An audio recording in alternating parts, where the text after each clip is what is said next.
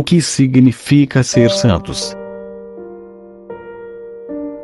Por Columba Marmion Deus nos escolheu para sermos santos e imaculados em Sua presença. Ele deseja, com uma vontade infinita, que sejamos santos. Ele também é santo, e concentrou toda a glória que espera receber de nós, e toda a alegria com que deseja nos saciar, justamente nessa nossa santificação. Mas o que é ser santo? Para respondermos a essa pergunta, devemos olhar para Deus, pois só Ele é santo por essência. Melhor ainda, Ele é a própria santidade. Deus sabe que Ele é toda a perfeição, o único ser necessário. Por isso, Deus refere tudo a si mesmo e à sua própria glória.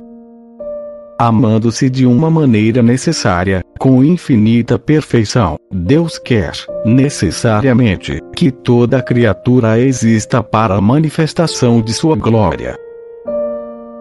Portanto, quanto maior for a nossa dependência de amor com relação a Deus, e quanto maior for a adequação da nossa vontade livre ao nosso fim último, que é a manifestação da glória de Deus, mais unidos estaremos a Ele. Isso só pode ser feito através do desprendimento de tudo aquilo que não é Deus. Quanto mais essa dependência, essa adequação, essa adesão, esse desprendimento forem firmes e estáveis, mais elevada será a nossa santidade.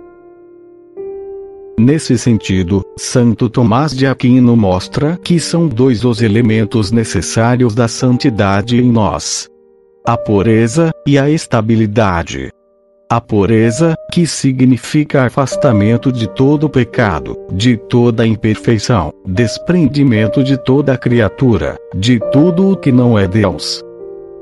E a estabilidade, que é a firmeza da nossa vontade, a fidelidade na adesão ao Deus imutável.